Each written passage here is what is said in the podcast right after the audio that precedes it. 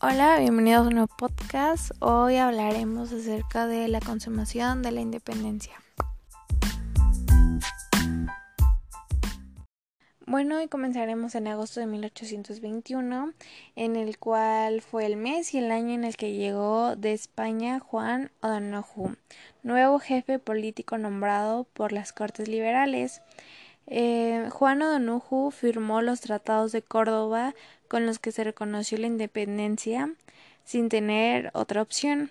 El 27 de septiembre de 1821, Agustín de Iturbide, al frente del ejército trigarante, entró triunfalmente a la Ciudad de México.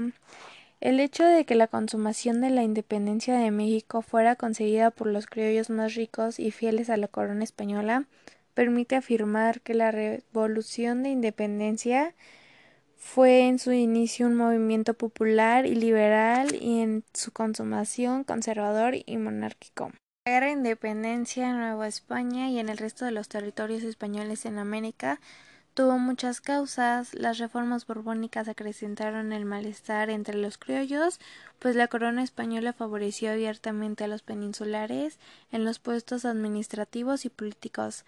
Además, el aumento de los impuestos, sobre todo a partir de la política de los vales reales, generó un proceso de descapitalización y deterioró el crecimiento económico en España.